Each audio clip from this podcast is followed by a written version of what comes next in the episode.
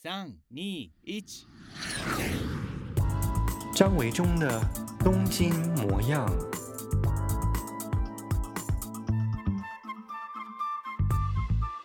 大家好，我是张维忠，欢迎再次收听我的 Podcast 节目《东京模样》。如果你是《东京模样》的忠实听众的话，可能会发现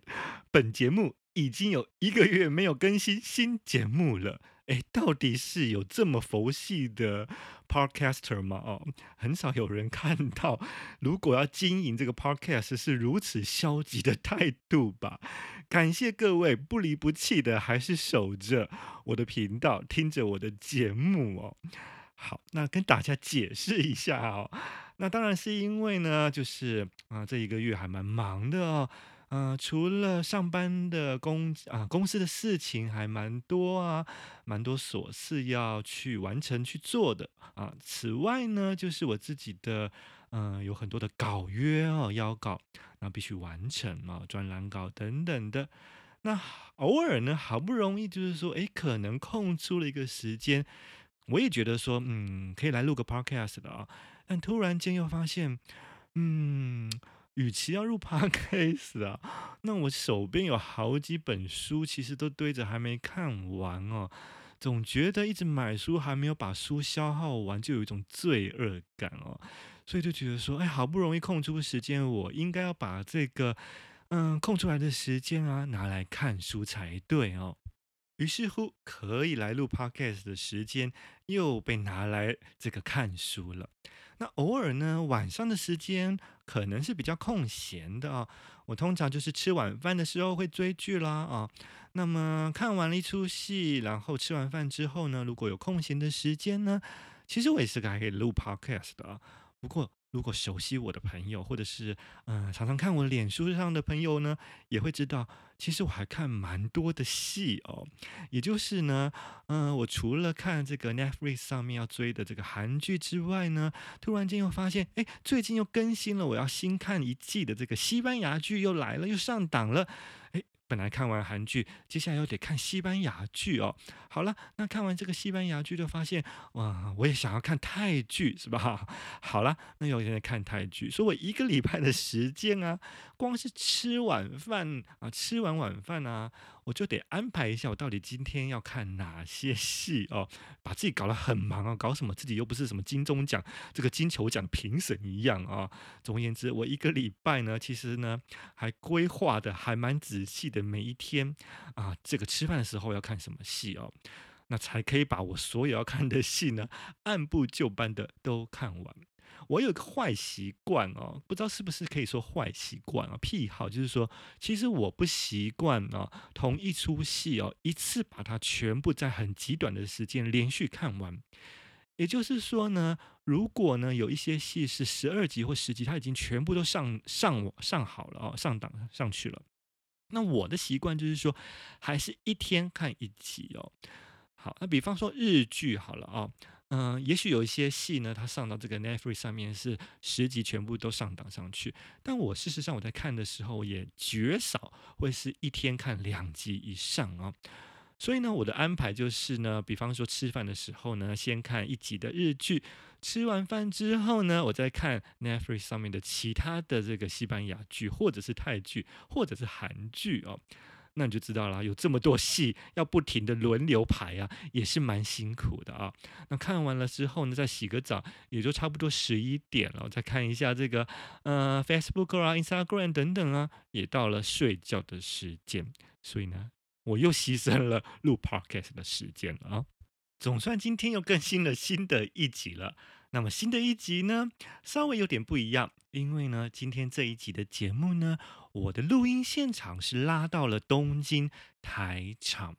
哇，说起台场，你对台场的回忆是什么呢？你第一次到台场是多少年前呢？还是你从来没有来过东京？你听过台场这个地方呢？啊，在解禁之后，终于可以来东京玩的时候，会不会想要到台场来看一看呢？今天呢，呃，我们的节目就在某一个周六的下午呢，跟我的好朋友资优系一起到台场走一走的同时呢，录了这一集的 Podcast。那这一集台场的录音呢，我们会分为上集跟下集啊。上集我们会一起来聊聊我们对于台场的感觉，还有呢，呃，现在看到台场跟我们第一次看到台场的感受有怎么样的不同。同时呢，我们也会谈一谈呢，就是到了台场看到了很多即将准备奥运的这种设施啊，啊、选选手村或者是会场呢，其实都靠近台场，或者在台场本身就有。我们也会谈一谈我们对于奥运的一些想法啊，还有呢，日本政府的一些处理的态度。好，那这个是上集的部分啊，到了下集的部分呢，我们就会来谈一谈疫苗的部分。好，那现在就跟着我们的声音，让我们一起到台场吧。现场的环境音虽然没有画面，但或许可以带给你另一种身临其境的感受哦。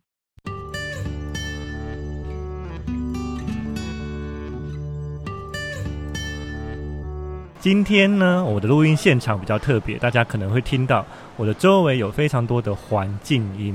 因为我现在在的地方是台场。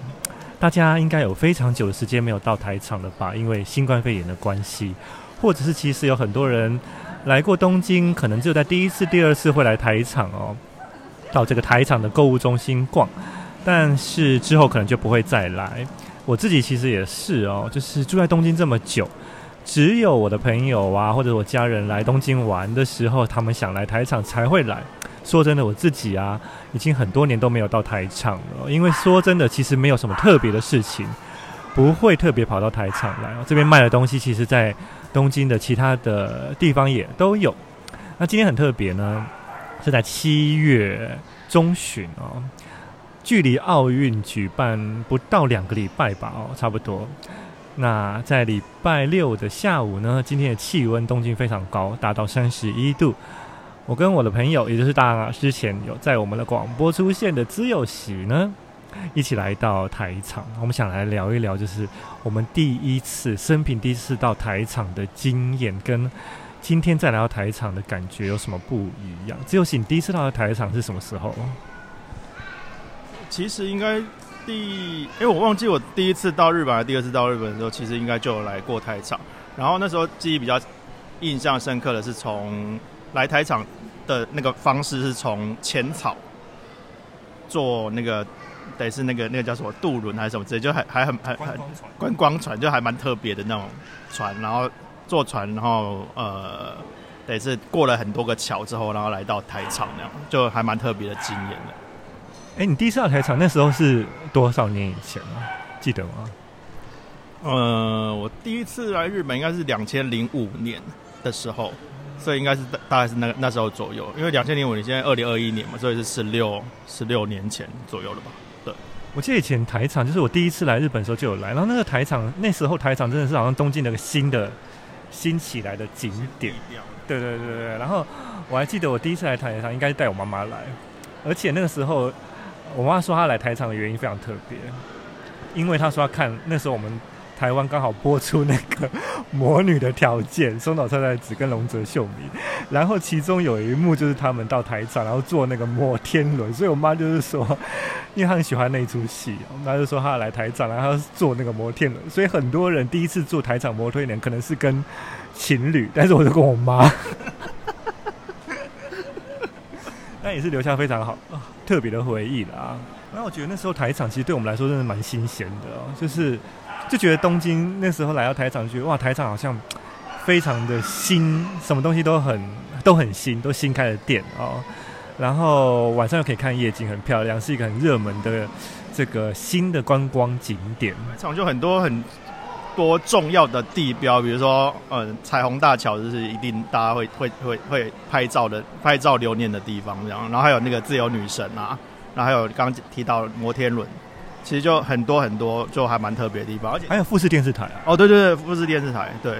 其实还蛮多，真的就是光搭那个就是那个叫什么，就是 monorail，就是电车的时候，其实光电车里面就是有很多站，其实你真的玩，应该玩一天都玩不完吧？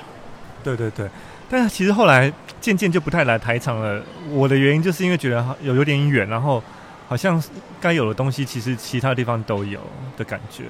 刚漏了一个，就是台场最有名的就是只要观光客来一定会拍照的地方——钢弹。钢弹哦，对，钢弹是这几年才有的啦，就是那个 Diver City，对不对？对，而且他换过、换过、换过不一样的样子，最近好像还又又会再换了换了一个不一样的钢弹的样子。对，我觉得那个 Diver City 是拯救了台场啦，因为本来台场其实什么 Aqua City 都有点。越来越没落哦，其实好像那个阿夸西蒂就是换了好几次都没有，都没一直很难再做起来。然后台场对于东京人来说，后来也渐渐变得比较不是那么热门的地方。那我觉得是那个你刚刚说那个钢弹那个景点，突然间人又太多起来。因为至少好像就是我看旅行团还是什么自助旅行，大家一定会，因为可能它旁边就是那个 teleport 的那个那个那个算什么，就是电车的站。那它一出来，其实旁边就是这个钢弹的那个百货公司这样。所以其实还蛮蛮方便的。然后我台场我还有一个印象，就是在那个摩天轮下面有一个 Live House 的表演场所，Zip Zip Tokyo 吧？你知道这个地方吗？不知道哎、欸。我在那边应该是第一次看了五月天来东京表演，就是他们在武道馆以前第一次来，好像早期吧，来刚开始来东京表演的时候是在那个小的 Live House 的场地。是跟我的也曾经出现在 Podcast 的好朋友小风景，因为小风景是超级舞迷啊。我们这次像我隔了很久，我都忘了我上次到底来台场是多久以前。你是上次来台场多久以前？上次应该是那个啊，就是有名有名的那个无印良品刚开幕的时候。然后就是来朝圣，就看看一下，就是也是拜微宗前辈的支持，就是看了你的 YouTube 影片之后，哎，我们是无印良品迷，一定要要来看一下。而且那时候还跟那个大名鼎鼎的徐崇仁徐先生一起来的。如果要知道徐崇仁的故事，可以收看台湾 in Japan 的 YouTube 频道。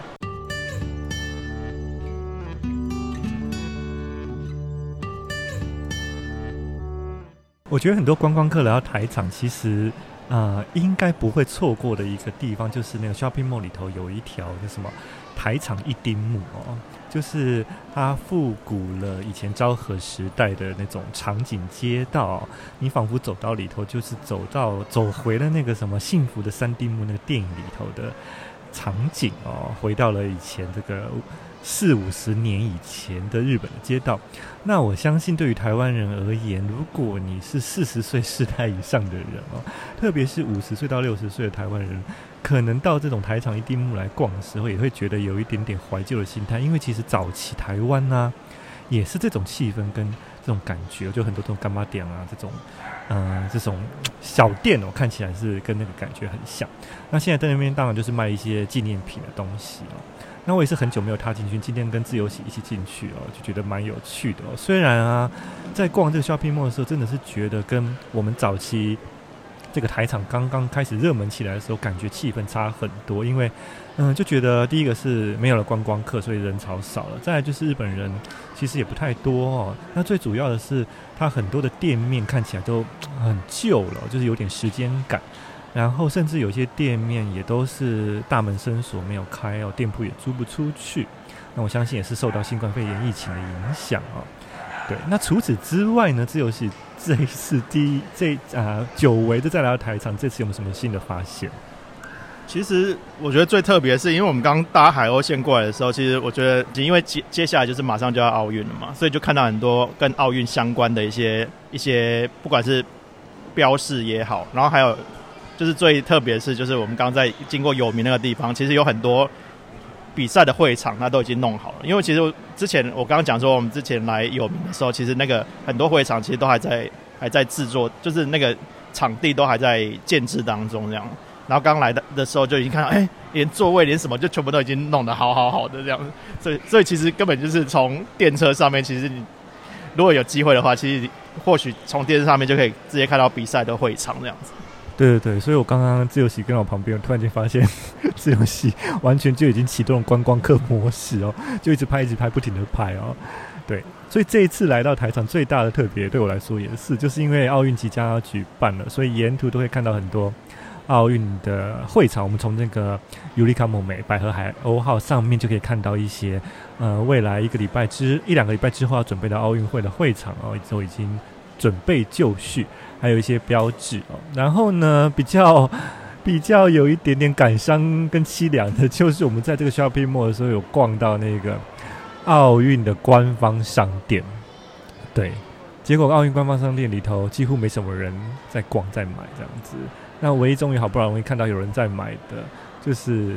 外国人。那我们两个也是外国人啊，但我说外国人。应该是呃欧美人士这样子，因为最近你有没有发现？你有没有发现最近东京街上已经明显有很多洋人出没？嗯，对对对对对，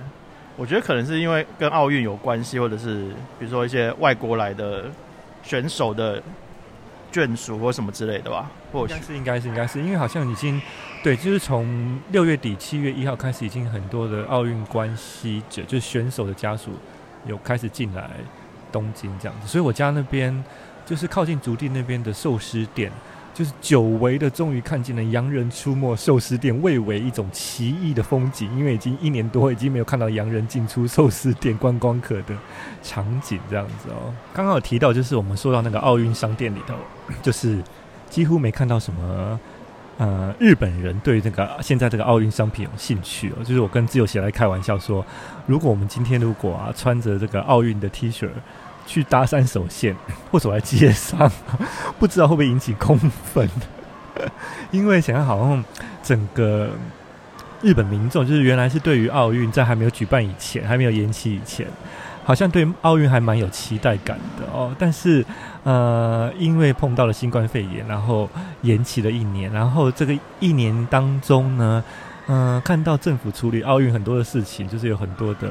日本民众很多的不满哦，特别是呃，因为要为了要强强行举办奥运，然后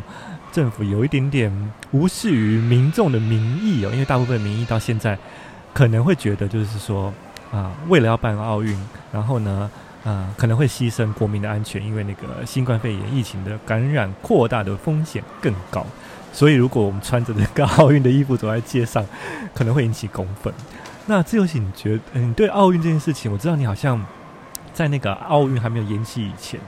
是不是本来就已经有买到票？是不是？对，因为其实我不是自己要去看的，是我表妹，因为他们就是刚好。我两个表妹，她就是念跟，呃，有一个表妹刚刚是体育老师，那所以她就是刚好有这么大的世界型的赛事，然后她当然就是一定会想要来来看，然后跟我表啊，那跟我有关系就是其实我呃我应该知道就是接下来就是台湾的奥运选手就是以前翻滚吧男孩，就林育贤导演他那个纪录片叫翻滚吧男孩，其实那个。他那时候拍的这个小，就是里面的选手，其实已经长大，然后他们这一次也会来，确定会来这次的东京的奥运这样子。就这一次还是还是这一次这一次这一次这一次对，所以他们这一次会来来参加这一次的奥运这样。对，然后我刚刚讲那个票的事情，是因为刚好就是因为这个票，我们那个票是我们自己住在日本的外国人可以有这个权利去抽那个票这样，然后所以我那时候就帮我表妹去抽，然后真的很很幸运的就抽到。呃，我忘记几张了，反正就是还还蛮多，蛮就是几张他们想要就是看的一些赛事的票这样。你是抽哪些赛事？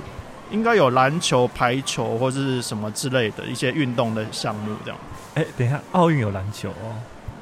我都我都不知道奥运有是有篮球是不是？有吧？我不清楚，我没有很关心奥运到底有什么赛事。其实我也有抽哎，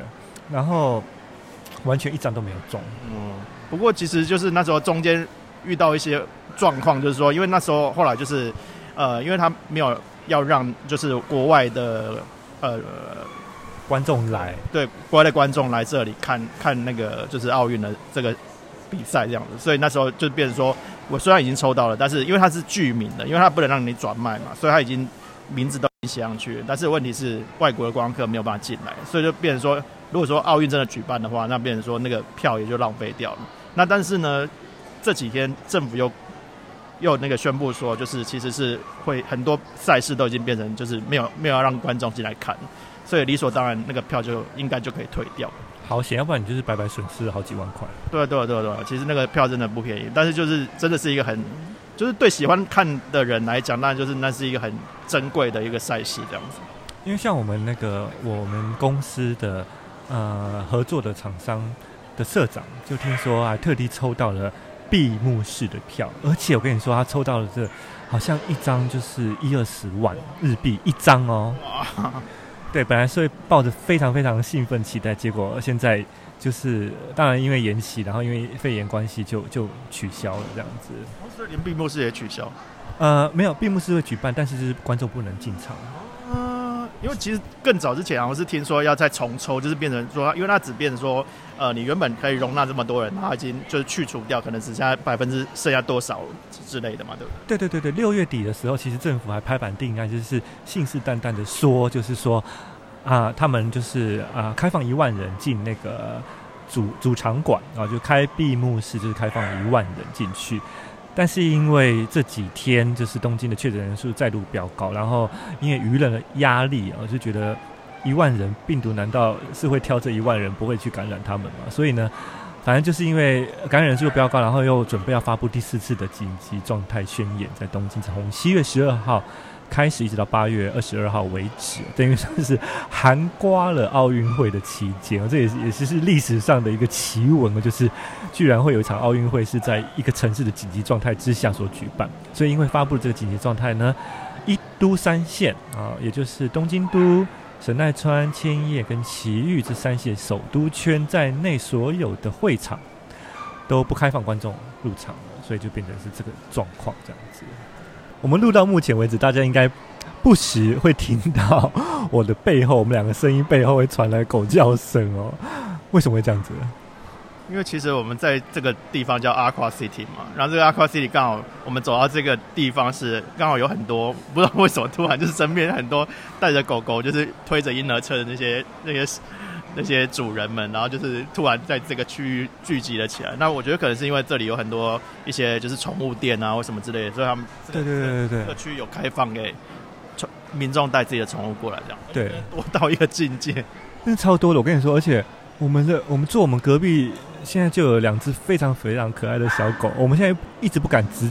盯着那小狗看，因为那小狗超可爱。我觉得他们俩长得。就像熊一样的一张脸，那我们刚刚一直盯着他看，然后跟他打招呼，他就开始对我们叫，所以我们现在不敢、不敢、不敢一直直视他。然后我们周边周边真的很多推的那种，像是婴儿车，然后里头都是装小狗狗的，推来推去，所以我们这边会一直出现狗叫声这样子。呃，连地上都有那个狗的脚印呢。对啊，所以其实他这边应该就是有卖很多狗的用品、宠物店的关系这样子。因为我知道那个六本木的那个 Tokyo Midtown 旁边也有类似像这样的地方，就在 Shopping Mall 里面，然后它就是应该是很欢很欢迎大家自己带自己的宠物过去的。而且你看，有人是直接可以牵狗进来，就不一定要装在笼子里头。好像台湾我好像没有印象，是不是有购物中心是可以直接牵狗进的？好像比较少。